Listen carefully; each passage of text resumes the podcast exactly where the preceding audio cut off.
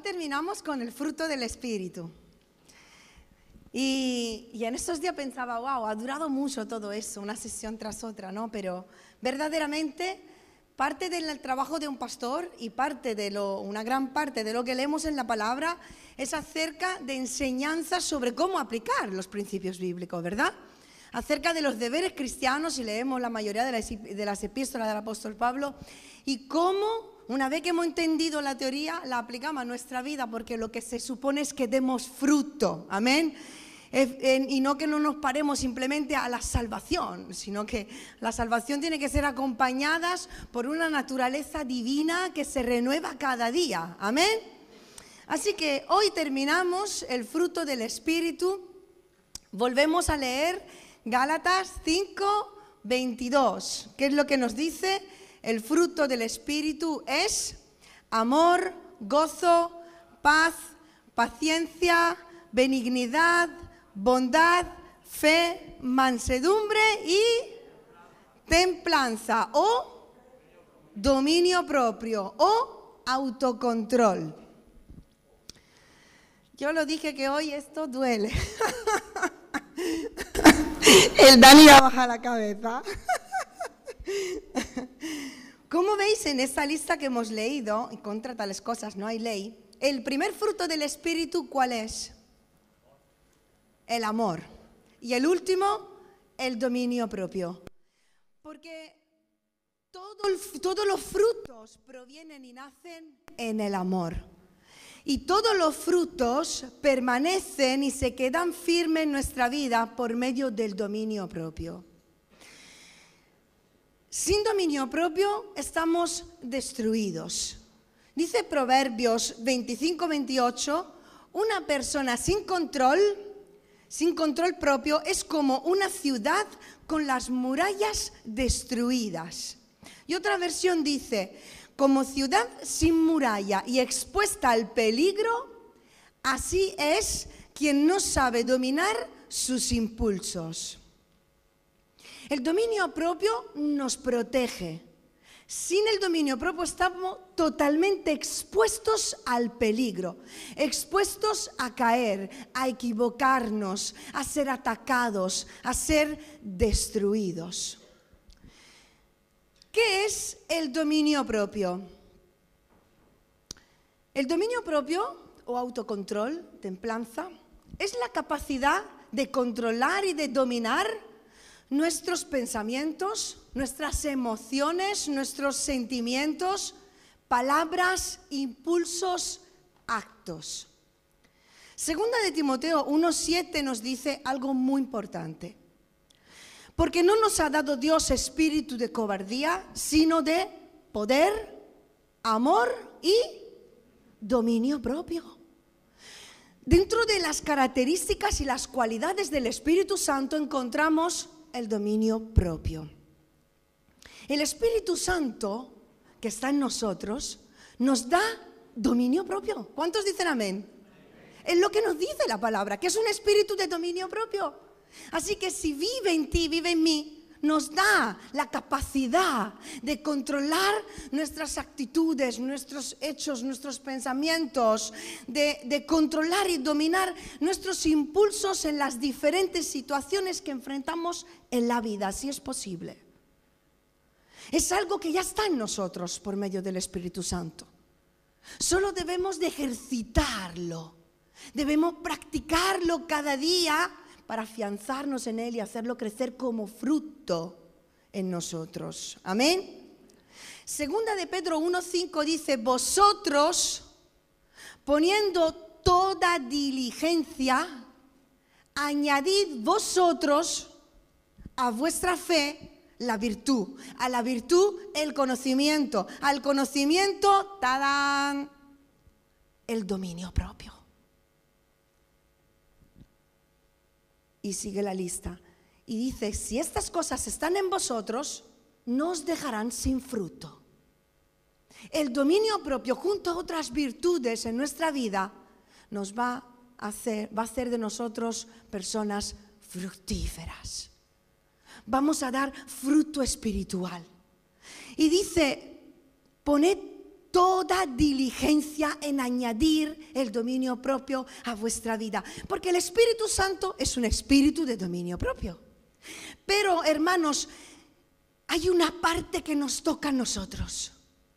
Poner toda diligencia en añadir el dominio propio en nuestra vida. Y eso significa esforzarnos. Y esa palabra es muy común en la palabra, en, la Biblia. Esfuérzate y sé valiente. Porque demanda un esfuerzo por nuestra parte. El buscar ese fruto en nuestra vida y hacer que sea parte de las virtudes de la naturaleza divina. No le pidamos a Dios que haga nuestra parte, hermanos. Nosotros tenemos que hacer la nuestra. Pidémosles a Dios más bien que nos dé la fuerza para poder cumplir, el esfuerzo para poder ser capaces de hacer nuestra parte con su ayuda. Amén. Y quizás puede que haya áreas en tu vida como las hay en la mía, en la que nos cuesta más tener dominio propio. O quizás con ciertos tipos de personas nos cuesta más controlarnos. ¿O no? ¿O me pasa solo a mí? Pero la actitud no es decir, es que no puedo. No puedo. De verdad, con esto no puedo. Porque la palabra nos dice que todo lo puedo en aquel que me fortalece. Y tampoco vale decir, es que soy así soy así debido a esto, porque mi padre, porque mi madre, porque en el colegio, porque en la iglesia, porque el pastor. No, no vale decir es que soy así, porque la Biblia dice que somos nuevas criaturas en Cristo. Y que el Espíritu Santo nos transforma cada día de gloria en gloria a su imagen. El Señor nos hace, nos hace capaces de controlar y dominar nuestros impulsos humanos y carnales. Y yo personalmente creo que la clave está en querer, en querer hacerlo, en querer tener dominio propio en nuestra vida, en, decir yo quiero tener el dominio propio en mi vida. Y ya no solo verlo como algo que debo de hacer es que la palabra me demanda que lo tenga. Es que Dios me manda que no. Es que yo quiero. Yo quiero tener dominio propio en mi vida. Yo quiero ser cada día más como Cristo. Porque eso motivará nuestra vida a crecer en el carácter cristiano. Amén. El dominio propio afecta todas las áreas de nuestro ser. Y yo en esta mañana voy a ser muy práctica estamos compuestos por cuerpo, alma y espíritu, ¿verdad?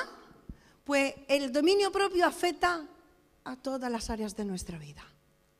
Así que en esta mañana me gustaría mirar acerca del dominio propio sobre las diferentes áreas de nuestra vida. Vamos a empezar por el dominio propio sobre el cuerpo. Amén.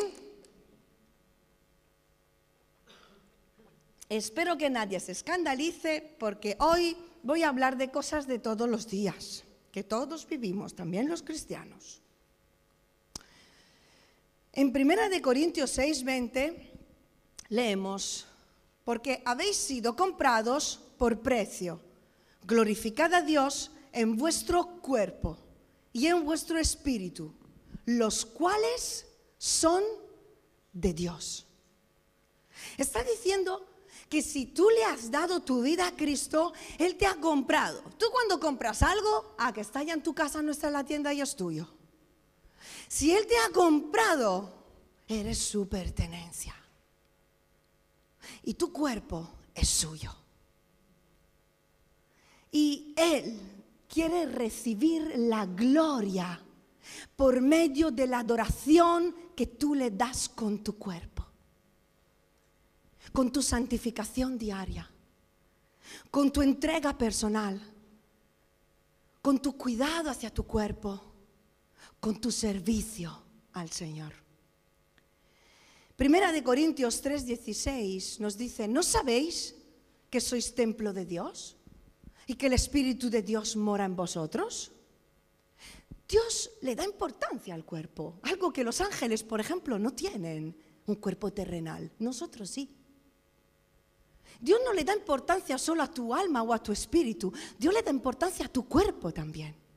Y ha hecho de tu cuerpo el templo del Espíritu Santo y casa de Dios. Un misterio, dice el apóstol Pablo. Esa unión tan misteriosa entre Cristo y su iglesia.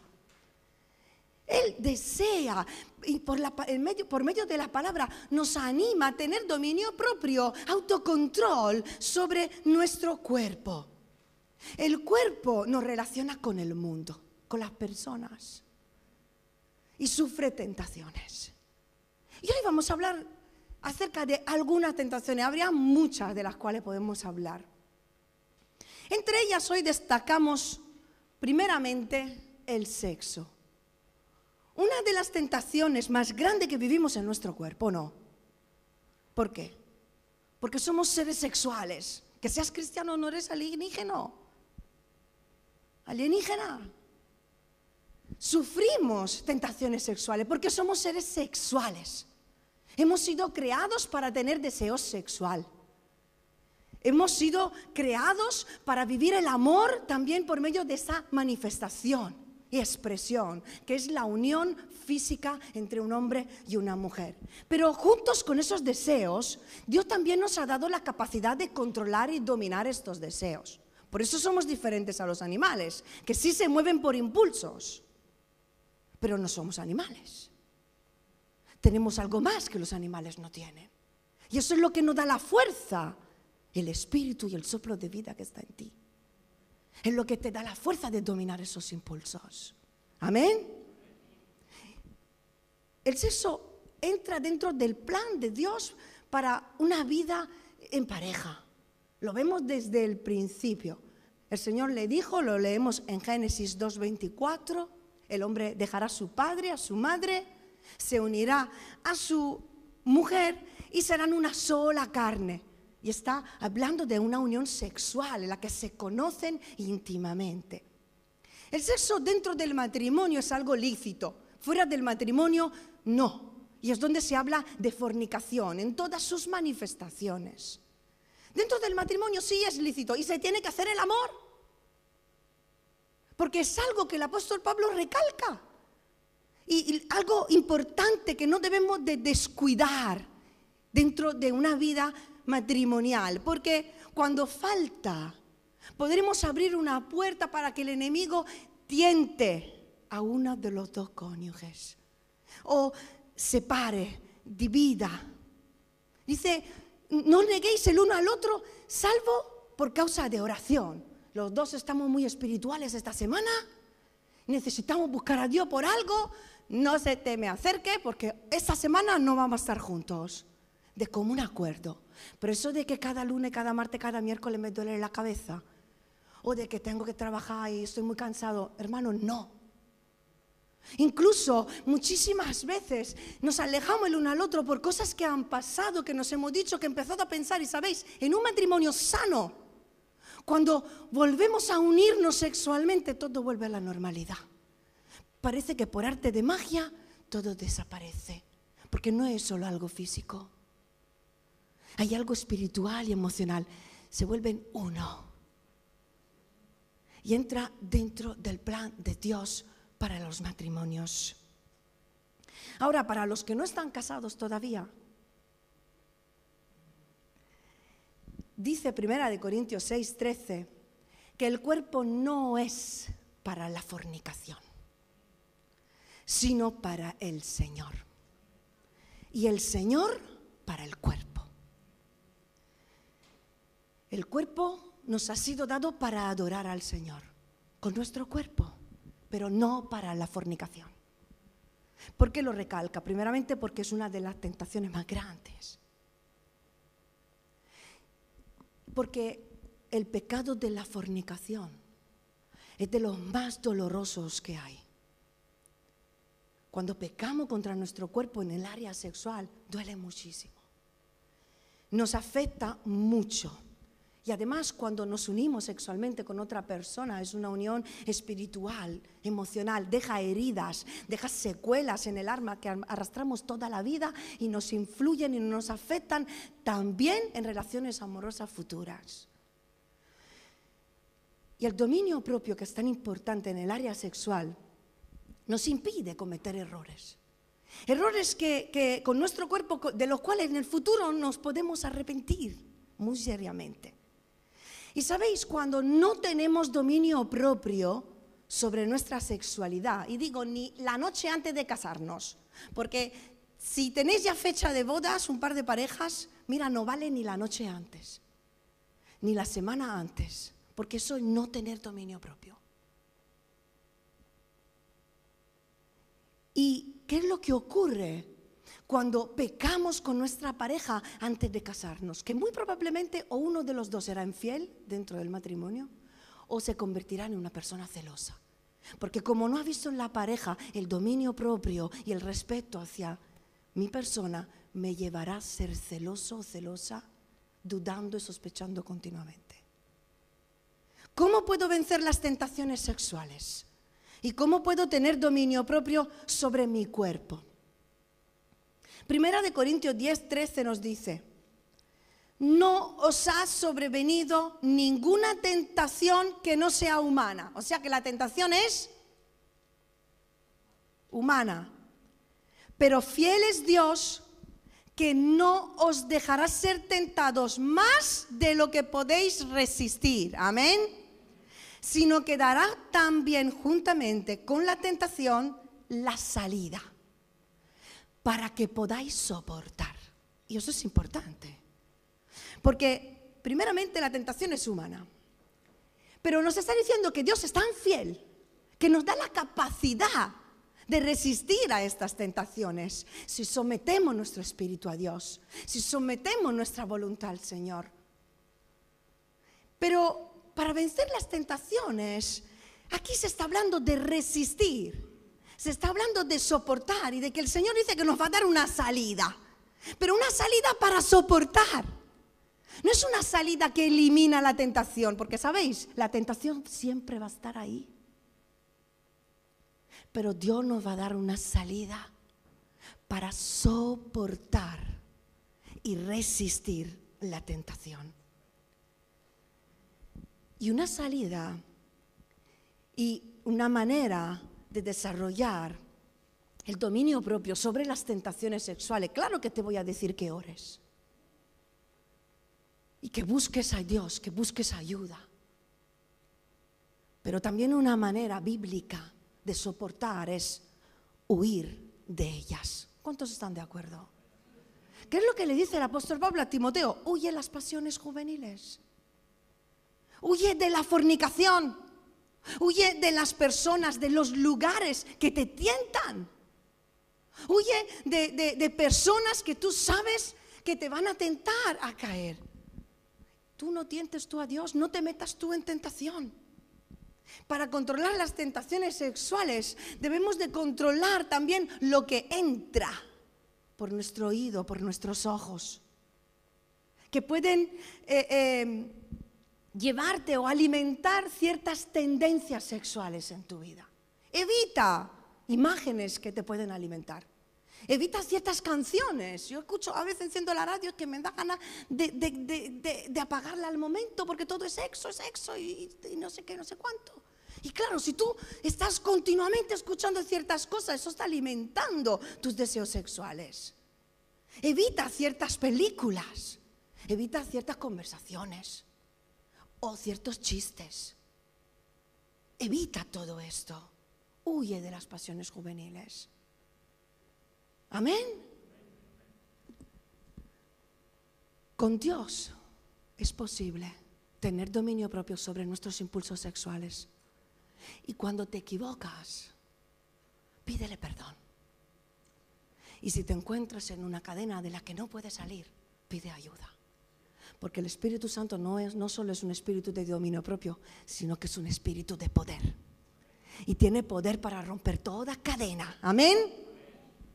Otro pecado muy extendido en el tema del cuerpo es la comida. Vaya, hoy de ahora no puedo ni comer.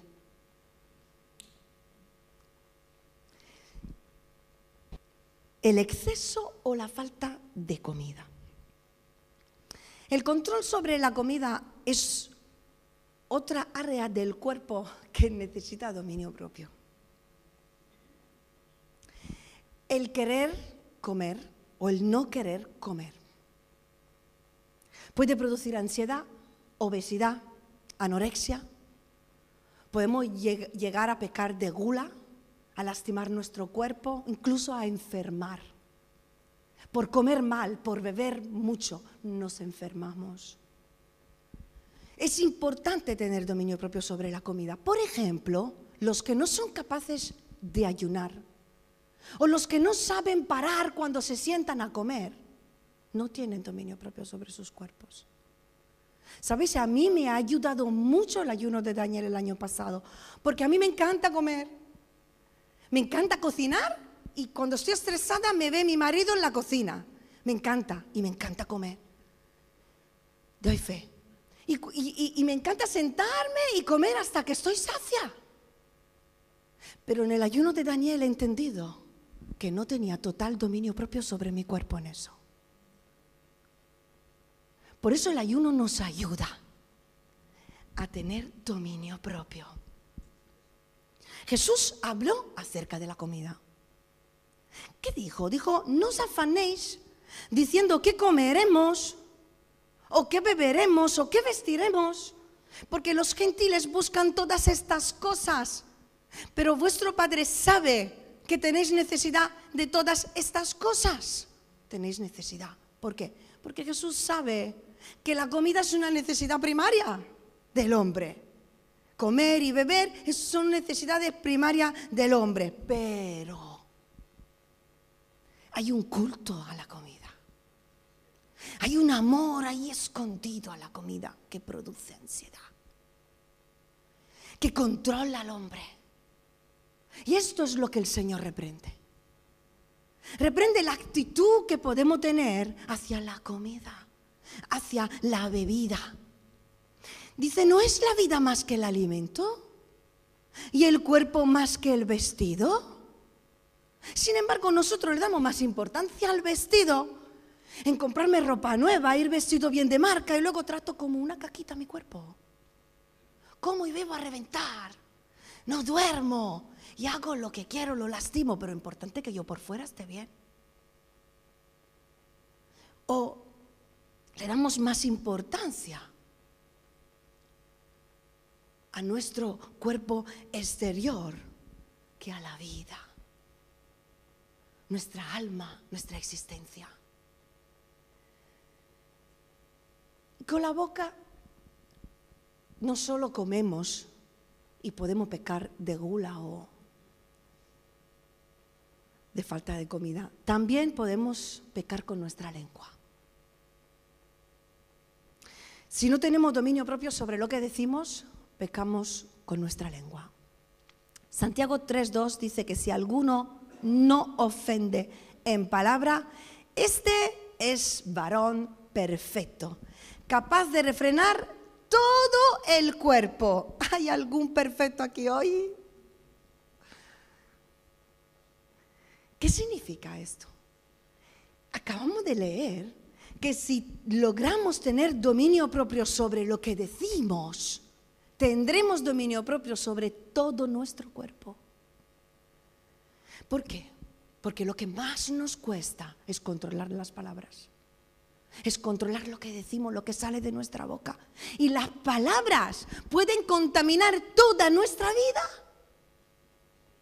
Lo que decimos puede contaminar toda mi vida. La lengua puede producir un incendio y arrastrar y quemar todo lo que tengo a mi alrededor. Con las palabras os puedo destruir, os puedo herir me puedo destruir a mí misma. ¿Cómo puedo dominar mi lengua? Consejos súper prácticos. Obvio que hay que orar. Obvio que hay que pedirle al Señor que nos dé sabiduría. Pero sabéis, hay un consejo muy prácticos y bíblicos. Hablad menos. Santiago 1.19. Todo hombre sea pronto para oír y tardo para hablar porque hablamos muchos y escuchamos poco. Incluso a veces estamos en silencio, pero no estamos escuchando. porque estamos pensando en lo que le vamos a decir y responder y por eso cuando hablamos nos equivocamos, ¿verdad? Dice Proverbios 10, 19, en el mucho hablar no faltará el pecado. El que refrena sus labios es prudente. O sea, si hablas mucho, terminarás equivocándote en algo. Y sabéis, hermanos, yo esto lo he aprendido en el pastorado, porque a veces tú quieres ayudar a todos, pero he entendido y he descubierto que no todos quieren ser ayudados. Entonces, hermanos, no debemos de expresar siempre lo que pensamos, ni lo que sentimos. A veces guarda, guarda tus sentimientos, guárdalos. No debemos de decir siempre lo que opinamos o lo que nos parece sobre la vida de un hermano, de lo que está haciendo, de las decisiones que ha tomado o de las varias situaciones que vemos. Porque si nadie te ha pedido tu consejo, no lo des. Además, la gente te va a dejar ayudarle hasta donde ellos te dejan. Tú no puedes forzar a nadie. Lo que debemos de hacer es acercar a las personas a Dios y que sea Dios mismo a guiarlos y que sea Dios mismo a mostrarle y que sea Dios mismo a cambiarles. Tampoco podemos permitir que por medio de la lengua ofendamos a otros hermanos. No nos podemos permitir ofensas, murmuraciones, el criticar a otro, lastimar, menospreciar, que no haya eso en nuestra lengua. Y cuando ocurre, arréglate enseguida con la persona. Amén. ¿Qué pasa? Que la raíz de este problema viene del alma. Y es por eso que quiero mirar también el dominio propio sobre nuestra alma.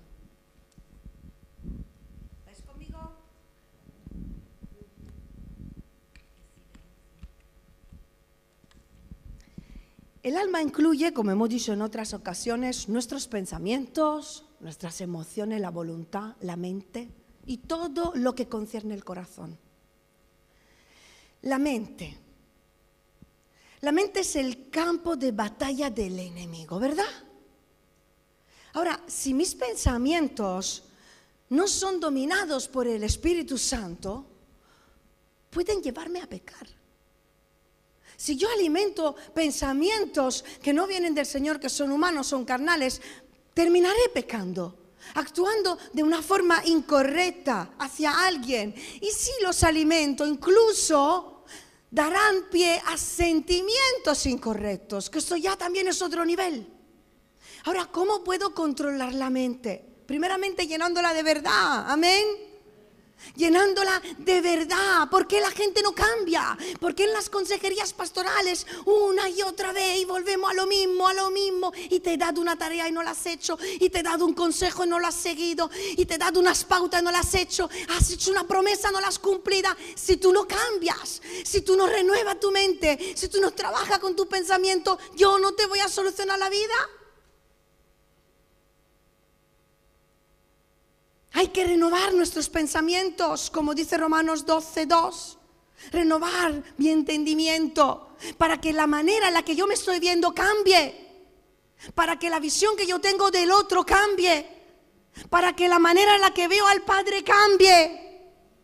Entonces yo cambiaré. Además, ¿cómo puedo controlar la mente? No dejando que mis pensamientos divaguen voy a decir algo aquí interesante. No dejar que nuestros pensamientos divaguen, sino esforzándonos por controlar nuestros pensamientos, poniendo toda diligencia en encontrar el dominio propio en nuestra mente. Y es algo bíblico. Filipenses 4:8. En todo lo que es verdadero, todo lo honesto, todo lo justo, todo lo puro, todo lo amable, en esto pensar. Ejercita tu mente en pensar lo correcto, lo bueno, lo verdadero, lo que te dice la palabra, porque claro, si la lees, te acordarás de ella, pero si no la lees, no te vas a acordar. Disciplina tu mente a pensar lo correcto, a pensar lo que Dios piensa de ti, a pensar lo que Dios piensa de los otros. Necesitamos desarrollar dominio propio sobre los pensamientos, sobre los sentimientos que me van a llevar a qué? A irarme, a dejarme controlar por los celos, a caer en la ansiedad. No, aquí no hay nadie con ansiedad. A caer en la preocupación, nadie se preocupa, ¿no? A tener miedo, a vivir en el temor, en la autocompasión, en los complejos, en las comparaciones, en la altivez. Efesios 4:26 dice, airaos, pero no pequéis. Puedo airarme en un momento dado por algo que me pasa, por algo que me dicen, por algo que me hacen, pero porque es humano. Pero cuando peco, peco cuando no consigo controlar lo que hago cuando estoy airado, ¿verdad? Es en ese momento en el que estoy pecando. Por consecuencia, ¿qué hago? Grito, soy agresivo, levanto las manos, tiro platos, rompo objetos en la casa, le tiro un puñetazo a la puerta, digo palabrotas, uso palabras hirientes. No, aquí no pasa. Ninguna de nuestras casas pasan estas cosas. O mantengo silencio por días, dejándome de hablar con mi pareja, guardando rencor y amargura. ¿Sabes? Esa es violencia pasiva. Y de esta manera le estoy dejando espacio al diablo para que me lleve a pecar contra Dios y contra el prójimo. ¿Cómo puedo controlar la ira? Sanando mis heridas. Porque hay una copa en tu alma que cuando se llena de decepciones y de heridas, como no la vacíes, como no la vacía a los pies de Cristo, vas a desbordar perdonando al que te ha ofendido, pidiendo perdón a Dios cuando actúas mal y perdónate a ti mismo. Reconcíliate con la persona, ora, pídele a Dios que te ayude. Esfuérzate en tener dominio propio y pon límites con las personas para no permitirles que te dañen nuevamente. Amén. Ahora, no solo los pensamientos, sino cuando alimentamos los pensamientos, damos pie a sentimientos. Y necesitamos también los dominios propios sobre los sentimientos. Somos personas emocionales, pasionales. No podemos permitir que nuestro corazón se endurezca. ¿Por qué se endurece? Con las experiencias que tenemos en la vida con las personas. No lo podemos permitir. No guardes rencor en tu corazón. Quita la coraza y cada vez que se te sube otra vez la coraza, pídele a Dios que te la quite. No puedes permitirlo porque esos sentimientos te van a llevar a pecar. Tampoco debemos alimentar sentimientos como los celos, las envidias y las disensiones. Y los nombro porque no son propios de un hijo de Dios y porque el apóstol Pablo dice a la iglesia de los Corintios que si hay celos, disensiones, y discusiones, envidias entre ellos, no os puedo hablar como espirituales. Tengo que hablaros como a carnales porque sois unos niños. Entonces, si queremos ser maduros en la fe, debemos de tener dominio propio en nuestros sentimientos, porque nos contaminan y nos paralizan si no los dejamos bajo el control de Dios. Tampoco podemos permitir, aquí abro un pequeño paréntesis, que nadie se escandalice, pero sé que todos se van a sentir identificados. Todos. Tampoco debemos permitir que en nuestro corazón haya sentimientos hacia otra persona que no sea tu pareja. Jesús dijo en Mateo 5, 27, oísteis que fue dicho, no cometerás adulterio. Pero yo os digo que cualquiera que mira a una mujer deseándola, ya cometió adulterio con ella en su corazón. En el corazón es donde no debemos dejar entrar nada que nos contamine. Porque en el corazón no entra del tirón. Primero pasa por el ojo, la mente, y si lo sigo alimentando llega al corazón. Cuando llega un pensamiento hacia otra persona, porque llega, no podemos sentir atraídos por alguien o por su forma de ser, o por algo bonito que nos ha dicho o nos ha hecho. Pero lo que no puedo permitir es que haya un sentimiento en mi corazón hacia esa persona. Amén. Eso es lo que no debo de permitir. Así que mi pregunta es, ¿cómo gestionas tus fantasías? ¿Cómo gestionas tus pensamientos? Dominio propio, hermanos. Frena cuando llega la tentación. Frénala. Frénala. Porque sin darnos cuenta, podemos intentar buscar en otros lo que mi marido, mi mujer, mi novio, mi novia no me están dando. No me das caricias. quizás otro hermano cuando cada vez que te viene te abraza tanto. O mi marido, mi mujer no me dicen palabras que me halagan o que me dice que guapa es, pero sin embargo otro hermano todos los domingos me lo dices. Cuidado es que mi marido, mi mujer no me entiende, es que siempre habrá alguien que te entienda. ¿eh?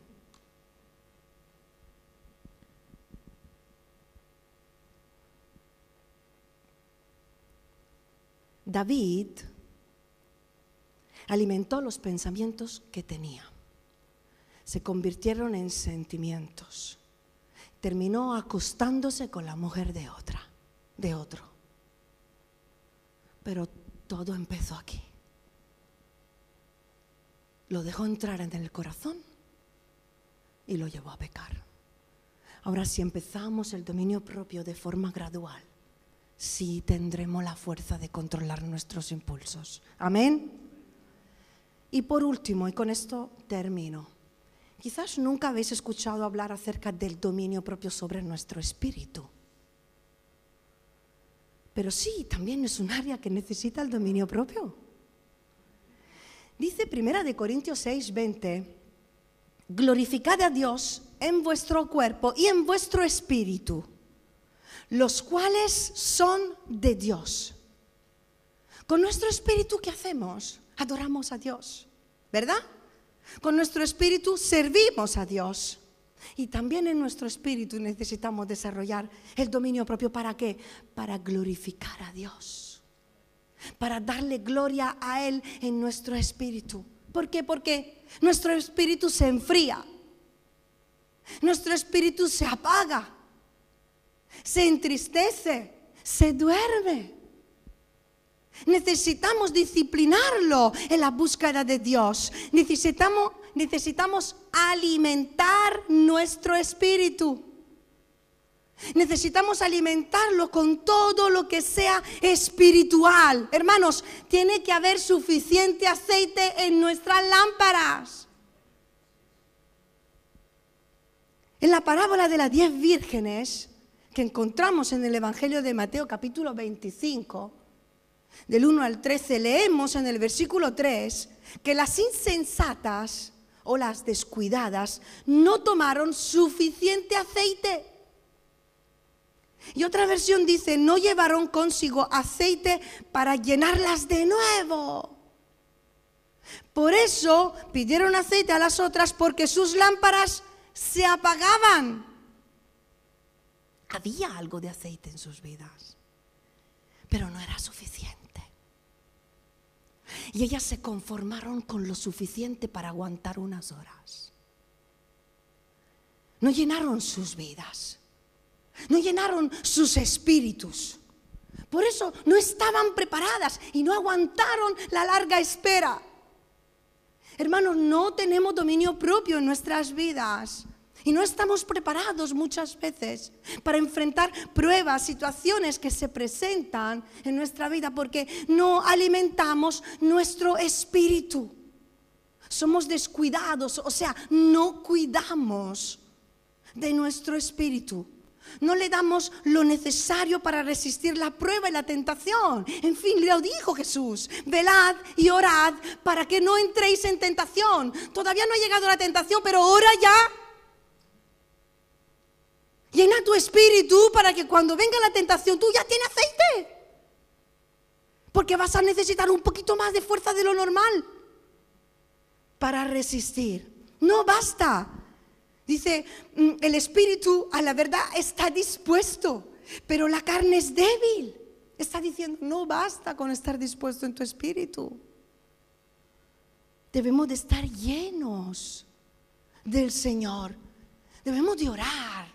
Debemos velar, buscar su presencia, su fuerza, porque solo de Dios viene nuestra fuerza. Amén. Solo de Él viene el dominio propio del orar, de estar en su presencia, de buscar el poder del Espíritu Santo. Es un poco como con la comida física. El cuerpo se va acostumbrando a la cantidad de comida que le damos, ¿verdad? Entonces el estómago se hace más pequeño, más grande. Pues con, con el espíritu pasa lo mismo. Cuando tu espíritu te pide que le des de comer y tú solo lo alimentas de lo mínimo, se acostumbrará a pasar hambre. Se acostumbrará a vivir con, muy poco. Y ya, pues, un esfuerzo más que tenga que hacer no vas a tener la fuerza de darlo. No le acostumbremos a comer las migas a nuestro espíritu. Que no pases hambre. Si le acostumbras a tu espíritu a orar poco y a buscar poco de Dios, eso es lo que te va a pedir, no te va a pedir más. Pero si tú le buscas más al Señor y le das buena comida a tu espíritu, te va a pedir cada día más. Y en los momentos de escasez, porque no estás buscando mucho a Dios, enseguida tu espíritu te dice, necesito comer. En Caleb había otro espíritu dice que le hacía diferente a los demás, porque había otro espíritu, había otro espíritu en él que le hacía diferente a la media. Él vivía por encima de la media. Él vivía a otro nivel. Era diferente a todos los demás, no era como la masa. Su espíritu era diferente, él vivía en línea con Dios. Él buscaba a Dios. Por eso dice que, quiso hacer lo que él le dijo. Oyó a Dios, le creyó y se dispuso a hacerlo y lo hizo. ¿Y tú eres como la masa? ¿O hay un espíritu diferente en ti? En Romanos 12, 11 dice que en lo que requiere diligencia, no seáis perezosos, sino fervientes en espíritu, sirviendo al Señor. Debemos esforzarnos en tener dominio propio en nuestra vida espiritual cada día, en no ser perezosos, en ser fervientes en nuestro espíritu. Y eso significa vivir con ganas de servir a Dios. ¿Tienes ganas de servir a Dios? Porque ese confinamiento a muchos los ha dormido. Y como no estamos sirviendo como deberíamos, la maquinaria se va paralizando. Tienes que vivir con las ganas de servir a Dios y ser ferviente en tu espíritu. No seas perezoso.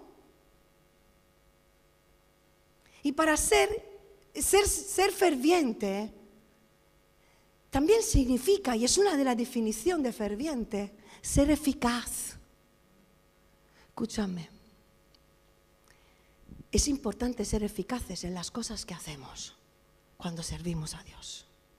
Porque voy a deciros que Dios no nos ha llamado a estar ocupados, nos ha llamado a ser eficaces y a dar fruto espiritual en nuestra vida. Amén. No somos más espirituales que otros por hacer más cosas que otros.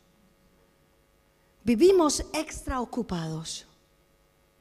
Pero la palabra en ningún momento nos dice que estemos tan extra ocupados nos dice que llevemos fruto, nos dice que crezcamos, nos dice que pongamos la mano en el arado, que no miremos atrás, nos dice que nos esforcemos, nos dice que busquemos, amemos a Dios. Pero no nos dice que tenemos que ser extraocupados. Por eso nos cansamos. Y por eso muchos hermanos y muchos pastores se han quemado. Y han tenido que dejar el ministerio porque quizás han querido hacer más cosas de las que Dios le estaba pidiendo. Una persona que no tiene dominio propio siempre irá más allá de lo que debe o puede hacer. Hará siempre más cosas de las que se supone que tiene que hacer. Intentará alcanzar siempre más personas de las que tiene que alcanzar. Movido por los impulsos, por las necesidades, nos hacemos más grandes y más poderosos y más buenos que Dios. Y terminamos quemados. Una persona que no tiene dominio propio hace lo que siente hacer en cada momento, porque hay que servir a Dios en todo tiempo. Espera. Que algún día se quedaron que casi no tenían tiempo para comer y beber, pero ¿tú crees que todos los días estaban así? Que Jesús era hombre. Que si tú te cansas, Jesús no se cansaba. Tenemos que tener dominio propio también en nuestro espíritu y en nuestra manera de servir a Dios, nuestra manera de orar, en nuestra manera de cantar a la hora de servirle, viviendo una vida ordenada, porque servimos a un Dios de orden. Amén. Jesús tenía 24 horas en su día o tenía 48. 24 horas, como tu día y el mío. Y era capaz de hacer todas las cosas necesarias.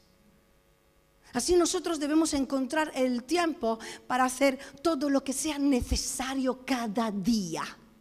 Así que te pregunto, ¿qué es necesario? ¿Qué es necesario en tu vida? ¿Qué es lo verdaderamente necesario que tú tienes que hacer cada día? Porque todo lo demás se hará. Si vemos la historia de Marta y María, yo me imagino, porque muchas veces yo soy Marta, allá afanada, venga, Sera, que no me ayudas, que tengo que hacer todo yo. Y viene una visita y tú no ves, ayúdame a cocinar, ayúdame a hacer, pero a ver, tú no ves que no me ayudas. Marta estaba tan afanada y por encima le reclamaba a Jesús porque ella pensaba que todos tenían que hacer lo que estaba haciendo ella. Sin embargo, para Jesús, la que escogió la buena parte fue María, porque se sentó con él. Nuestra espiritualidad se demuestra también en el tener dominio propio sobre el tiempo. El tiempo que el Señor nos da para servirle el tiempo que corre y no para. ¿Cómo lo administras? Ten dominio propio sobre el tiempo que Dios te da. Es precioso. Cada día es una oportunidad para servir a Dios. Y tiene que ser ferviente en tu espíritu, pero lo tiene que hacer con autocontrol. Ni para llenar tus necesidades espirituales, ni para llenar las de otros. Cada día yo me levanto y le pido al Señor, yo, yo tengo una agenda, tengo algo escrito que quiero hacer, pero dime tú lo que tengo que hacer. Es bueno ser flexibles, interrumpibles, inspiracionales, pero siempre ser guiados por el Espíritu Santo. Y no por las necesidades que hay a nuestro alrededor, porque siempre las habrá. Hacemos muchas cosas, ¿verdad? Y tantas veces las hacemos, pero luego no tenemos el tiempo para hacer lo verdaderamente necesario. Hemos orado, no, es que no he tenido tiempo, he tenido mucho trabajo, muchas cosas que hacer. Incluso vivimos frustrados y al final le damos la culpa a otros.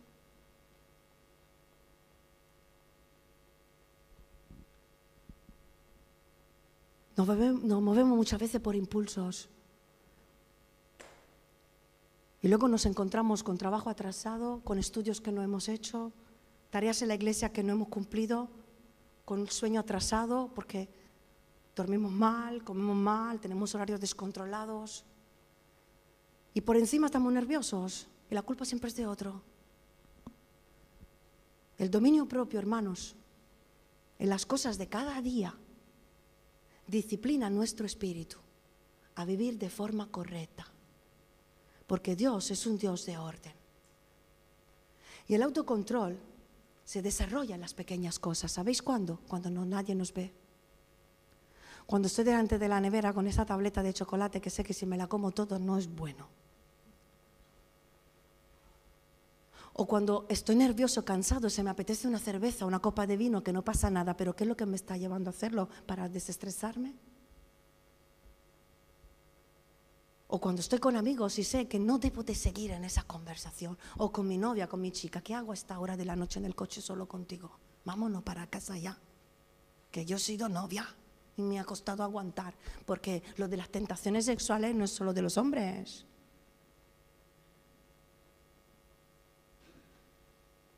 Las personas que tienen dominio propio son las más fuertes de todas.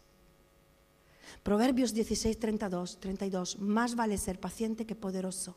Más vale tener control propio que conquistar una ciudad.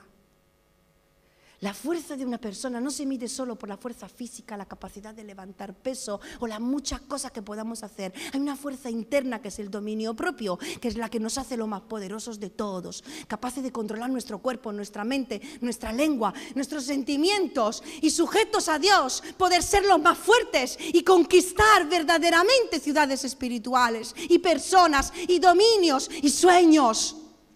Porque no hay ministerio, no hay sueño que no se pueda cumplir con un carácter domado por Dios. Amén. Así que os quiero invitar simplemente a cerrar vuestros ojos en esta mañana.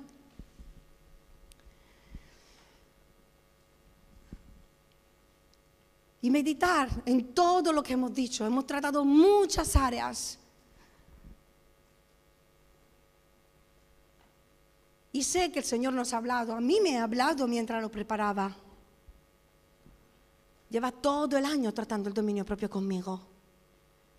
Y sabía que iban a ser dolores de parto esta predicación. Pero hermanos, es muy importante. Es el fruto del Espíritu.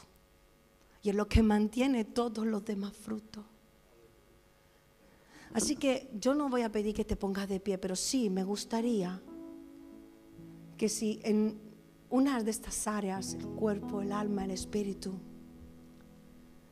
Dios te está desafiando y te está recordando, te está exhortando a que busques el dominio propio, que crezcas en eso, que Él te va a ayudar, pero que tiene que crecer.